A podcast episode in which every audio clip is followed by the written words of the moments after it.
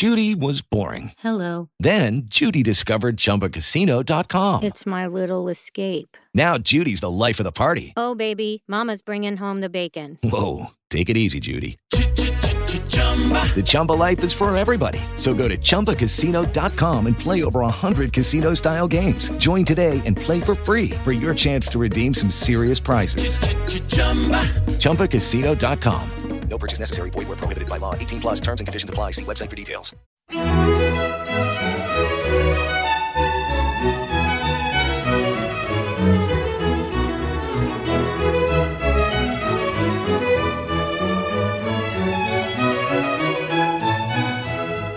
Punto Primario te ofrece Musicalia, un espacio sonoro para descubrir la música clásica de una forma amena y cercana. con entrevistas, curiosidades, diferentes secciones y sobre todo buena música.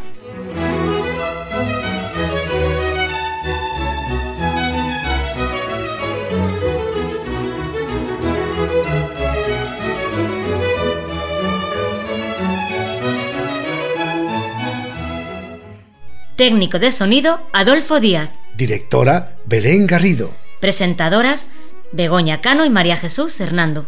Grabación realizada en Madrid.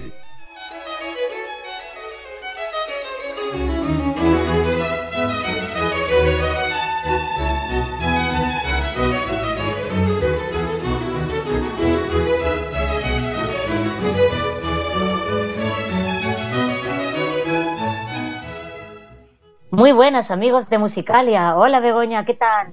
Hola María Jesús, pues nada, aquí estamos intentando realizar un programa que les guste a todos nuestros oyentes y, y muy contentos de estar con todos vosotros. ¿A que sí, Adolfo? Nuestro técnico de sonido, súper técnico de sonido.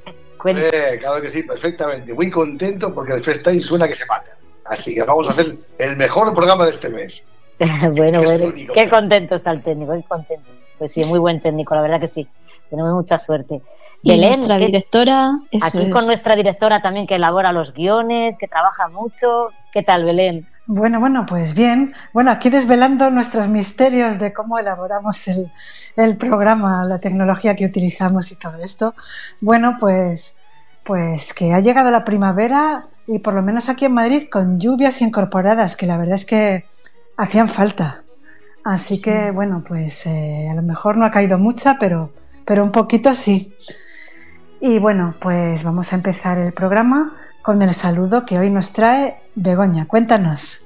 Hoy os saludo yo a todos y os voy a, ¿Y a saludar todas?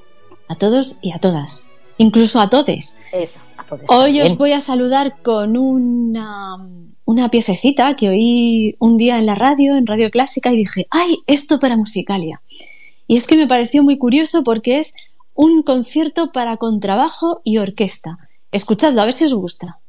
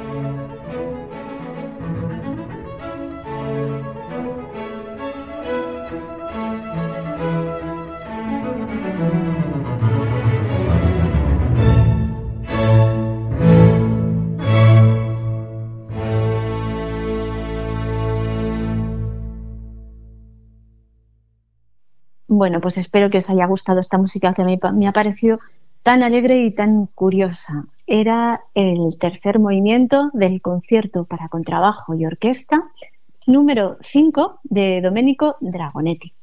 Los intérpretes han sido la Orquesta Filarmónica de Cámara de Lonza, Jacek Miruki al contrabajo y dirigiendo esta orquesta Jan Milos Tarziki. Bueno, digo, vaya nombres. Vaya nombres, sí. No sé yo lo que habremos dicho, pero en fin. Pero sí, la, la pieza es muy bonita del contrabajo, desde luego que sí. Aunque bueno, Bego me ha reñido porque decía que no la había escuchado. No, no, ahora la tendrás que escuchar. Ahora la tendré que escuchar detenidamente. Bueno, este autor, Domenico Dragonetti, nació en Venecia en 1763. Allí estudió con trabajo y con este instrumento adquirió fama internacional.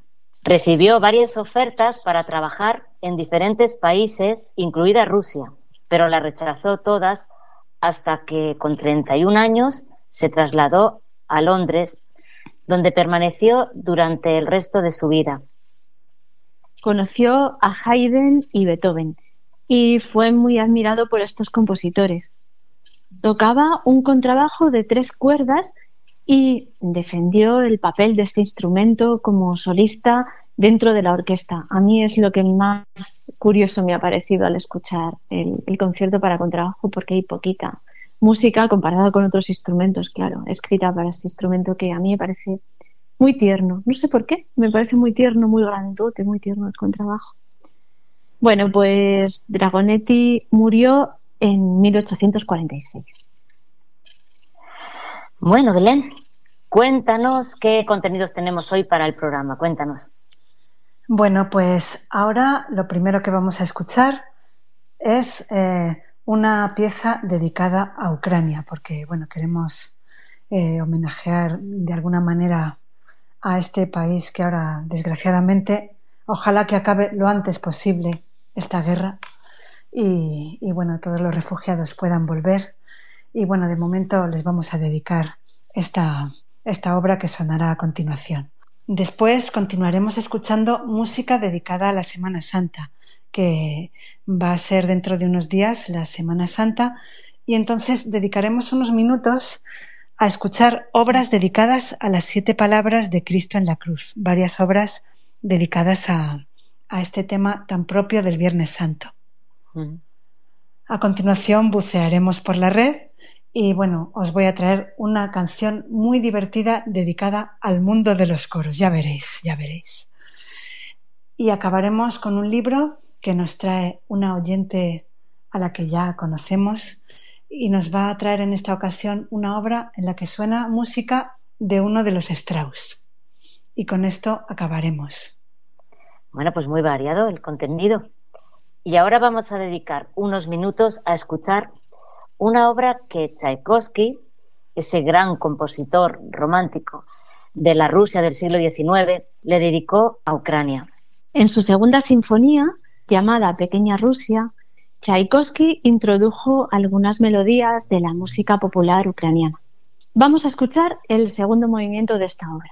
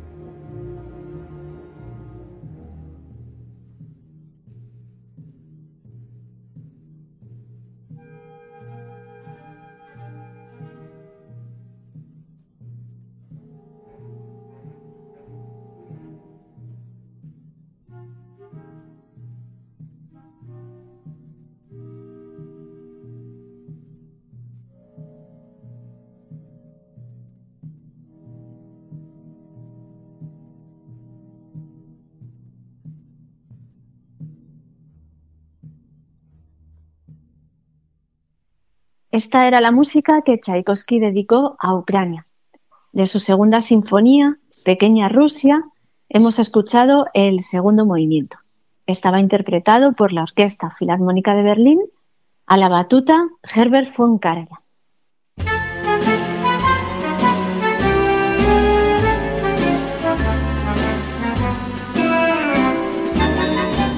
¿Te gustaría ponerte en contacto con nosotros? ¿Quieres hacernos alguna sugerencia? ¿Contarnos qué te parece este programa? ¿Deseas seguirnos en las redes sociales? Estos son nuestros canales de comunicación. Correo electrónico musicaliaclassic.gmail.com Página de Facebook Musicalia Classic. Twitter arroba musicaliaclassic.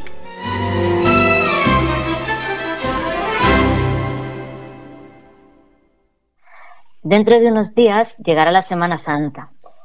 Las conmemoraciones de estos días, en especial la pasión y muerte de Jesús, han inspirado gran cantidad de música llena de sentimiento y profundidad.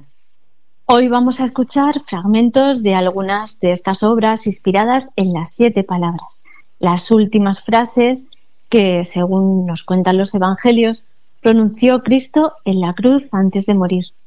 Empezamos con un oratorio de Haydn, las siete últimas palabras de Cristo en la cruz. Es una obra vocal, pero la parte que vamos a escuchar es la introducción orquestal.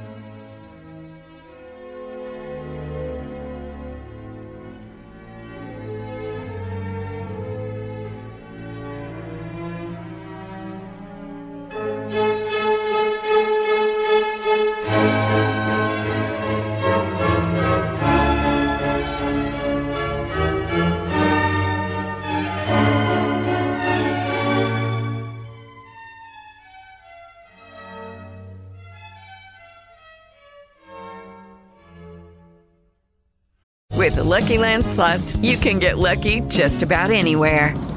This is your captain speaking. Uh, we've got clear runway and the weather's fine, but we're just going to circle up here a while and uh, get lucky. No, no, nothing like that. It's just these cash prizes add up quick. So I suggest you sit back, keep your tray table upright, and start getting lucky. Play for free at LuckyLandSlots.com. Are you feeling lucky? No purchase necessary. Void where prohibited by law. 18 plus terms and conditions apply. See website for details.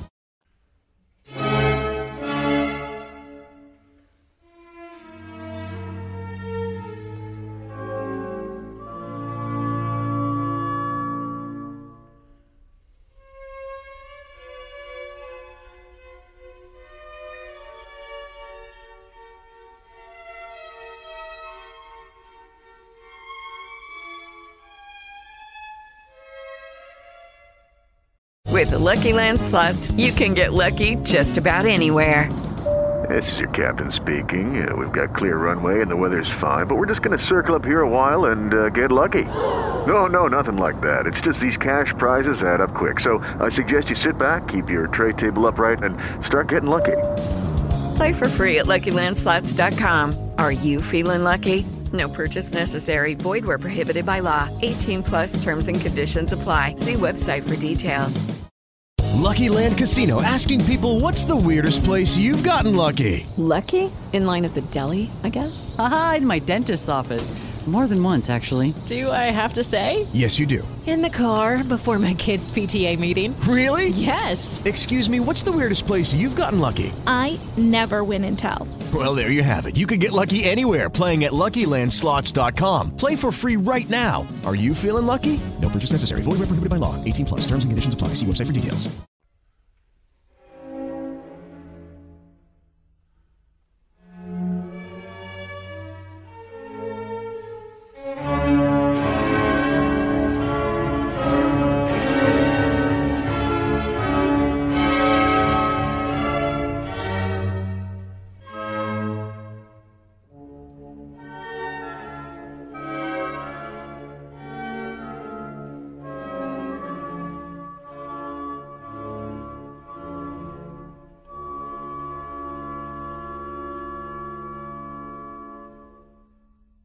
Esta era la introducción del oratorio de Haydn, las siete últimas palabras de Cristo en la cruz. Estaba interpretado por el coro Arnold Schoenberg, la orquesta Concentus Musicus de Viena y Nikolaus Harnoncourt como director. Y ahora pasamos a la segunda obra dedicada a las siete palabras de Cristo.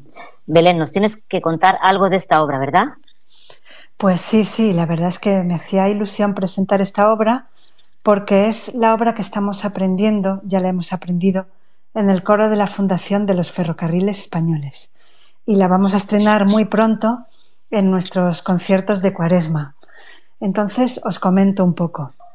Se trata de una obra para coro a capela que dura unos 20 minutos y está formada por una introducción, un prólogo, que ahora escucharemos, y después cada una de las siete palabras de Cristo en la cruz. Eh, bueno, el prólogo es la parte más larga, un poquito más larga, y después las siete palabras son cortitas.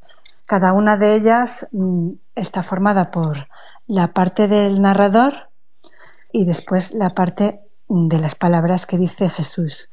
Y bueno, todas tienen más o menos una misma estructura, no, bueno, algunas varían un poco, pero comienzan con la parte del narrador que suele comenzar un poquito más rápido, digamos, con la parte de la acción, digamos, la parte que se narra.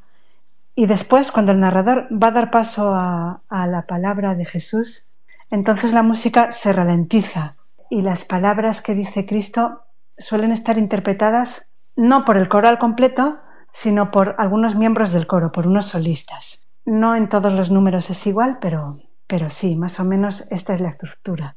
Es una obra un poquito difícil, nos ha resultado difícil de aprender. Y bueno, pues vamos a escuchar algunos de los números. Únicamente os comento que el último número, que lo escucharemos, Padre, a tus manos encomiendo mi espíritu, es un poco especial porque está formado por dos coros. O sea, el coro se divide en dos que se van a responder uno al otro y entonces esta pieza, la última, el último número, se interpreta no a cuatro voces, sino a ocho.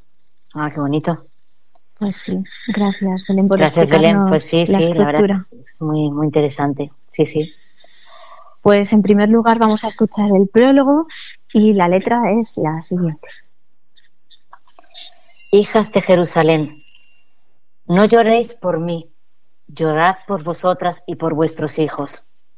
Y llegaron al lugar llamado Calvario, y allí crucificaron a Jesús.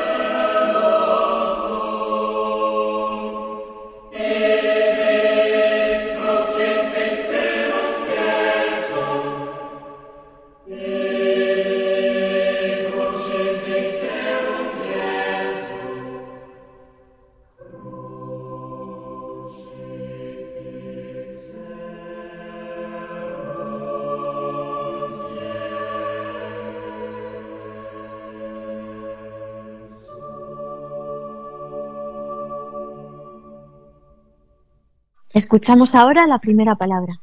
El texto dice, Los que pasaban lo insultaban y movían la cabeza.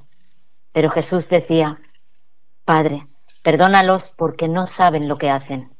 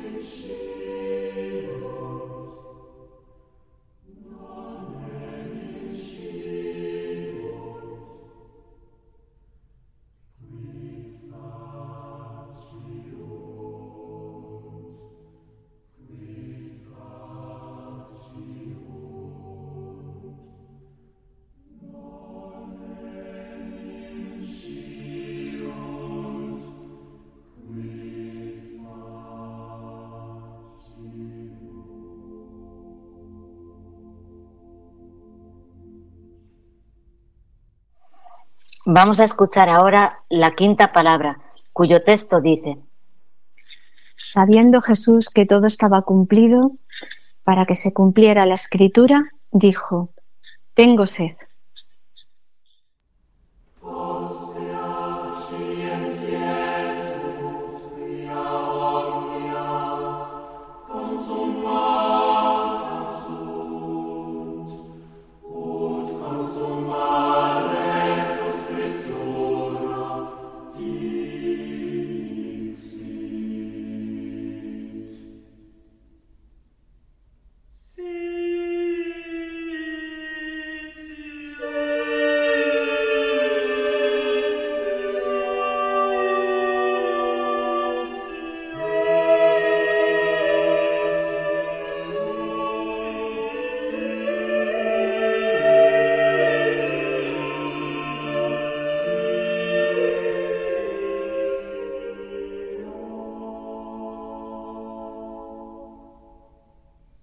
Y escuchamos ahora la palabra número 7, la última, que está cantada a ocho voces. Y dice, Padre, a tus manos encomiendo mi espíritu.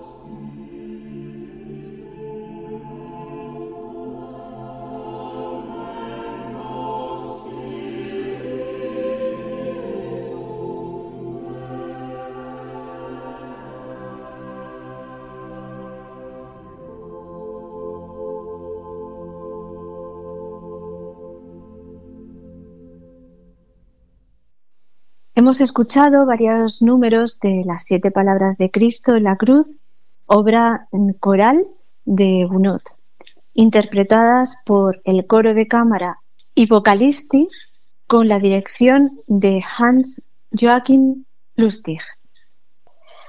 Y vamos a dedicar unos minutos a otra obra sobre las siete palabras de Cristo. En este caso, el autor es César Frank. Se trata de una cantata para coro, solistas y orquesta. Dura aproximadamente 40 minutos y también está dividida, como la de Gounod, en ocho números. Una introducción y a continuación los números dedicados a las siete palabras de Cristo. Vamos a escuchar el último de estos números. Padre, en tus manos encomiendo mi espíritu.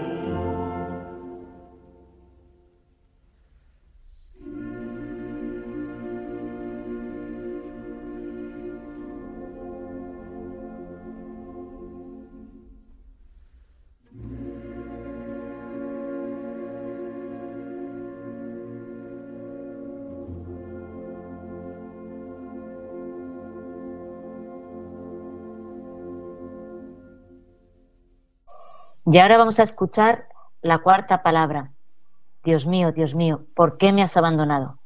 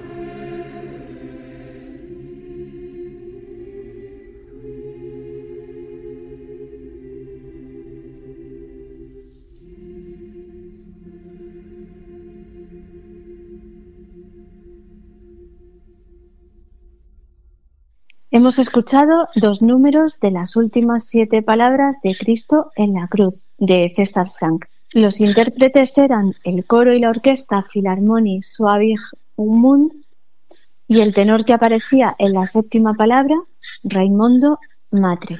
Como director, Harbert Beck.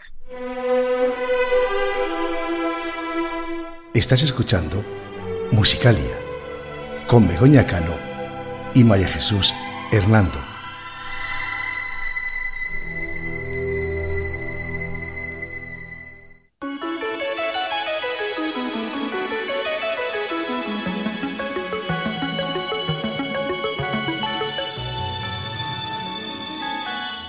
Buceando por la red.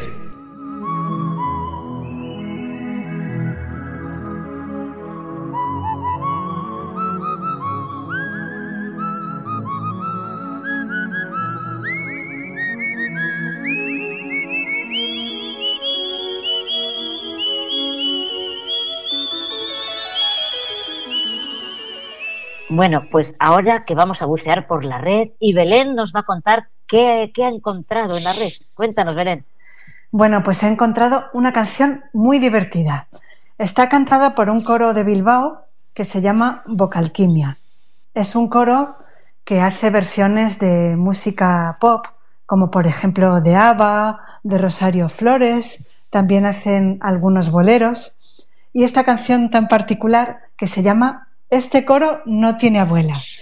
Bueno, os aconsejo que os fijéis muy bien en la letra. Yo creo que se entiende la letra bastante bien, porque además los que cantáis en coros, todas las personas coralistas, os vais a sentir bastante identificadas con algunas de las cosas que dice. Ya veréis, este coro no tiene abuela. Bueno, bueno, pues vamos a escucharla, pero, pero bien poniendo oídos, ¿eh? Juntos amigos cantemos,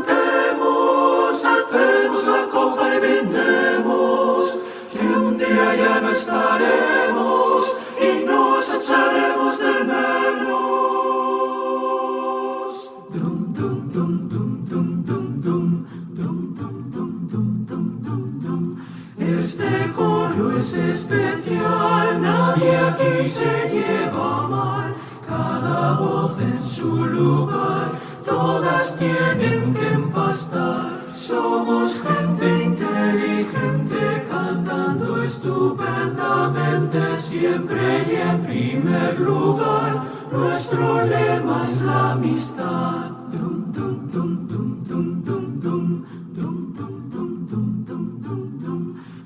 Contralto y día a día para mí no hay melodía. Soy prudente y con mis trinos no molesto a los vecinos. Soy la humilde y abnegada que nunca se luce nada. Es la ley del canto coral. Culpa otra cuerda cuando el coro suene mal.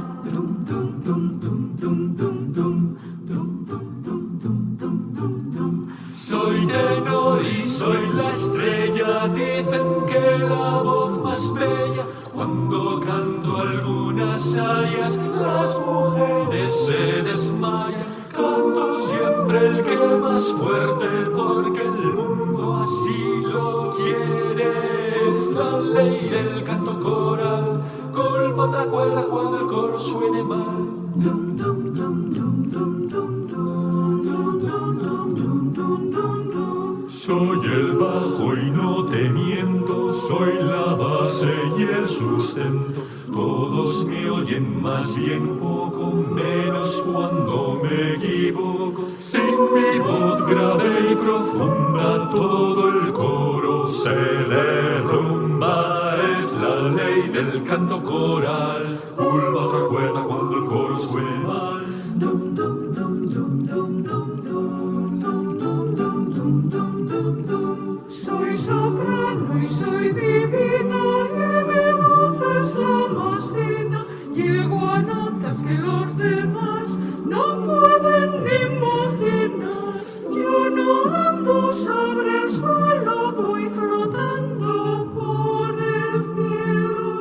Es la ley del canto coral, culpa otra cuerda cuando el coro suene mal. En llegando al gran final, por favor, concentración.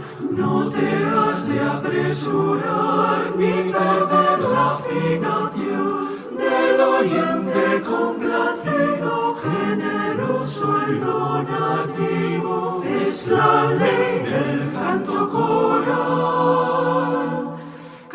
Lo que quieras, lo que importa es el final.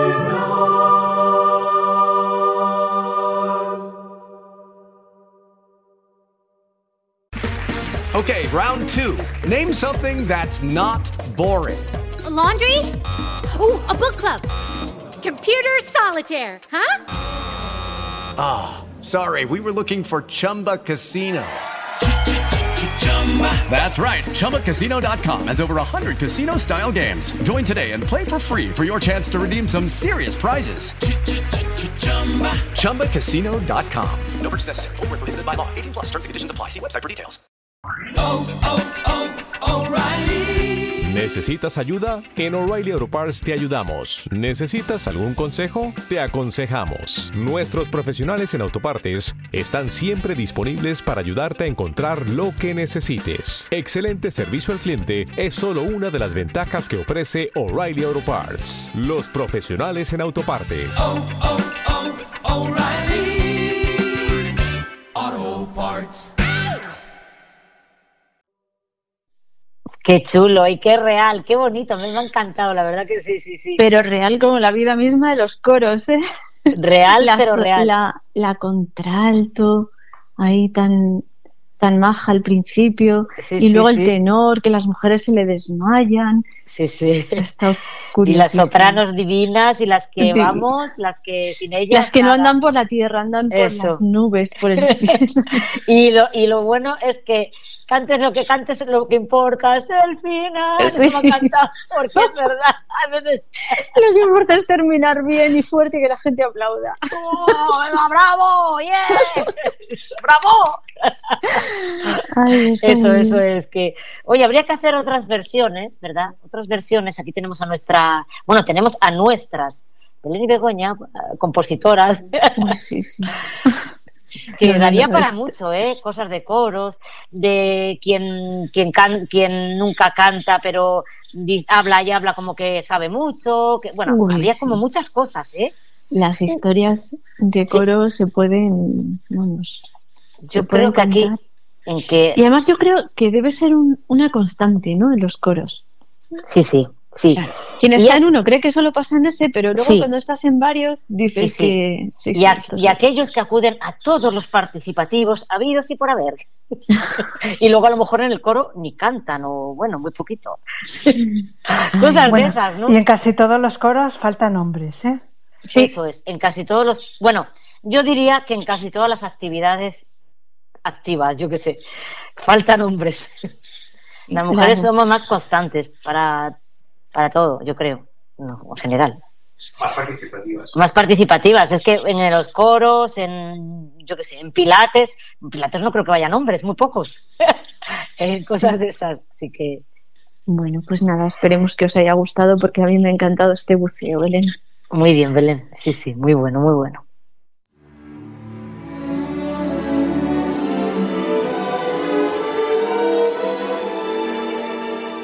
Estás escuchando Musicalia con Begoña Cano y María Jesús Hernando.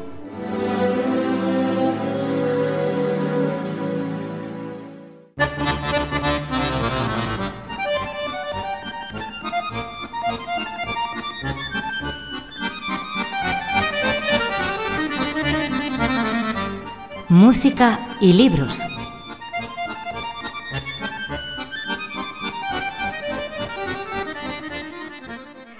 Bueno, pues hoy en nuestra sección literaria tenemos ya un clásico, tenemos ya un clásico con nosotros. Cuéntanos, Begoña, ¿quién nos traes? Pues os traigo a nuestra oyente que colabora con nosotros y nos encantan todas sus colaboraciones porque la verdad es que lo hace fenomenal.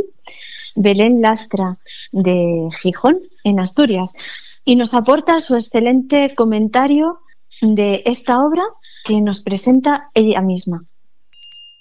Esta novela, La Marcha Radetzky, titulada como la obra musical, escrita por Joseph Roth en 1932, es una obra maestra de la literatura desde mi punto de vista. Joseph Roth era un escritor de origen judío del Imperio Austrohúngaro en aquel momento, eh, que incluso a final de su vida tuvo que marchar de Austria porque ya estaban los nazis en, el poder y, le- a los judíos les estaban haciendo la vida imposible, se exilió en París. Fue un hombre eh, dedicado al periodismo y a la literatura. Se decía que era el periodista mejor pagado de su época en aquel momento. Incluso tuvo inclinaciones socialistas, pero fue enviado a cubrir un, reportaje a la Unión Soviética y quedó bueno, pues decepcionado, ¿no? Cambio de ideas. En esta novela, La Marcha Radetzky, Joseph Roth utiliza tres generaciones de la familia Trota, se llaman así, uno se llama Joseph, el hijo se llama Franz y el nieto se llama Carl Joseph, para contarnos a través de sus aventuras y del tipo de vida que tienen. No es una novela en la que pasen muchas cosas, pero sí pasan cosas.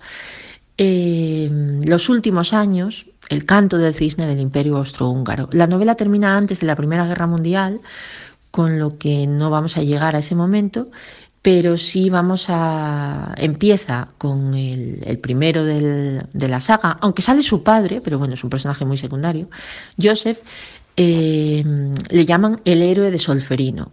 Él tuvo una actuación heroica en la batalla de Solferino, que fue una batalla que el imperio austrohúngaro, ¿no? Eh, tuvieron contra, contra Italia, vamos a decir, contra una parte de Italia en aquel momento que dominaban y perdieron. ¿eh? Pero él hizo un hecho heroico y eso le permite un ascenso social muy, muy importante que afectará a sus dos descendientes que salen en la novela, a Franz y a Carl Joseph.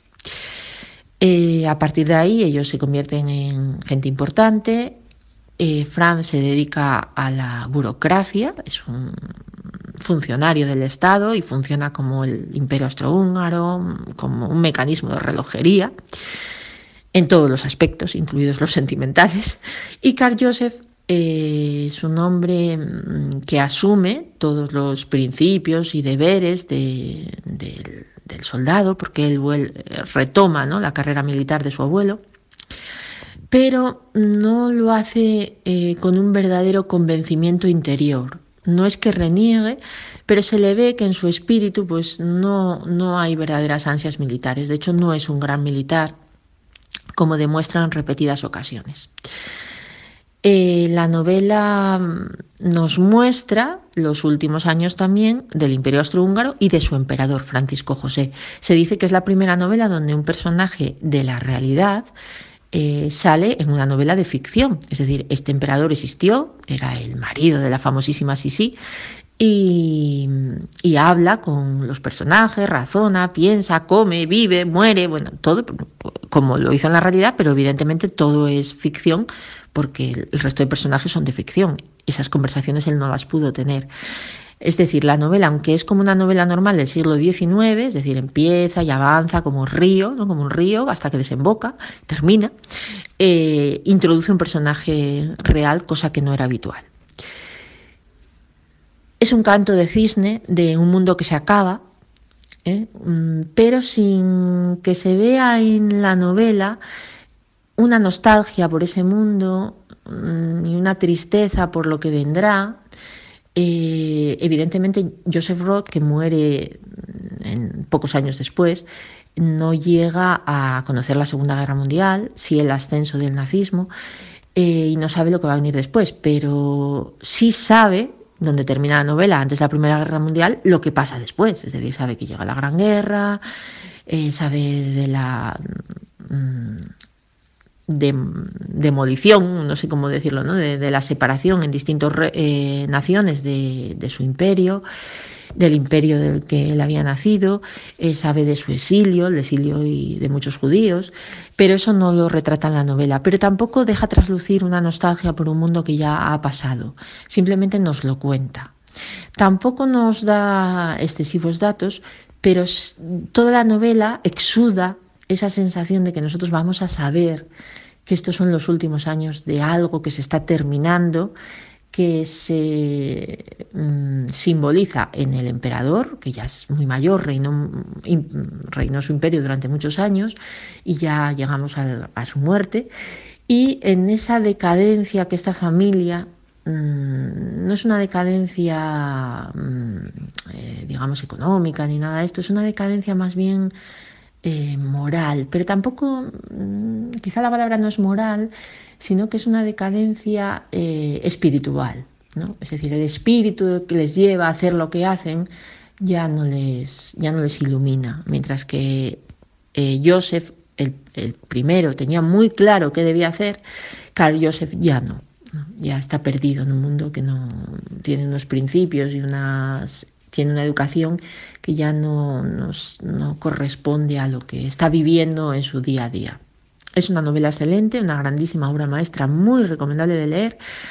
Y ese pequeño fragmento que sale en, en la novela que habla de la marcha Radetzky, casi pasa desapercibido porque da título a la novela, pero sale muy poquito de ella. Eh, transcurre un día en el que muchas veces escuchan músicas de bandas militares y un día escuchan esa, esa bonita marcha. Probablemente Joseph Roth elige ese título porque Radetzky fue un militar muy exitoso del Imperio Austrohúngaro que, eh, que fue famoso por ganar batallas a Italia. Sin embargo, la novela cuando empieza con Joseph eh, Trota, el primero, eh, el héroe de la batalla de Solferino. Solferino es una batalla que el Imperio Austrohúngaro pierde contra los italianos y a partir de ahí todo se va a ir desmoronando. Entonces, seguramente está elegido exprofeso. Redoblaban los secos tambores, silbaban las dulces flautas y restallaban los risueños platillos. En la cara de todos los oyentes se dibujaba una sonrisa confiada y plácida, y en sus piernas hormigueaban la sangre. Mientras estaban allí de pie, creían estar marchando. Las jovencitas contenían el aliento y entreabrían los labios. Los hombres mayores inclinaban la cabeza y recordaban las maniobras militares de antaño. Las ancianas se sentaban en el parque vecino y sus pequeñas cabezas grises temblaban. Y era verano.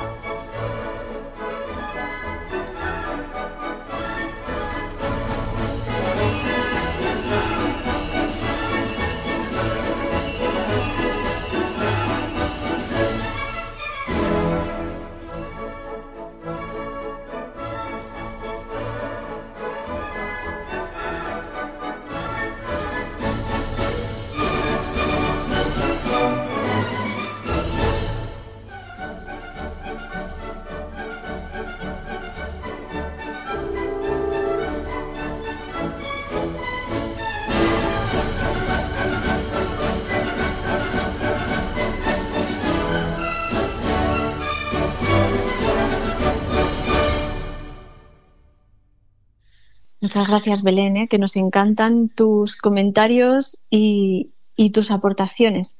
Desde luego que sí, además, qué bien lo explicas, nos encanta, pero, pero un montón, qué bien. Oye, se pues... me ocurre que una vez que vayamos a Gijón, que también es mi ciudad natal, y solemos ir, podemos quedar con Belén para conocernos. Pues sí, sí, si ella quiere. De libros y esas cosas. Estaría bien, sí, sí, claro que sí. Bueno, pues hemos escuchado la marcha Radetzky de Johann Strauss padre y los intérpretes esta vez son más sencillos. Eran la Orquesta de Radio Televisión Española con Enrique García Asensio a la dirección.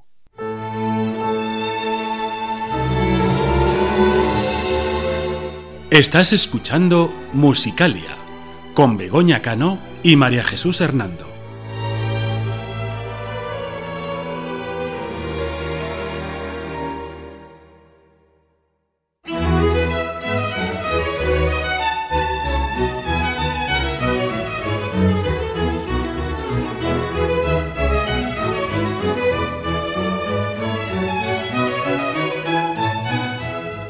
Bueno amigos, pues aquí ya nos despedimos. Esperamos que os hayan gustado los contenidos de hoy y que hayáis disfrutado como nosotros disfrutamos al hacerlo. Bueno, muchas gracias por escucharnos y os esperamos para el próximo programa. Hasta el próximo, amigos, y que lo paséis muy bien hasta entonces. Y volvemos en el mes de mayo y si queréis hacernos alguna sugerencia ya sabéis dónde estamos.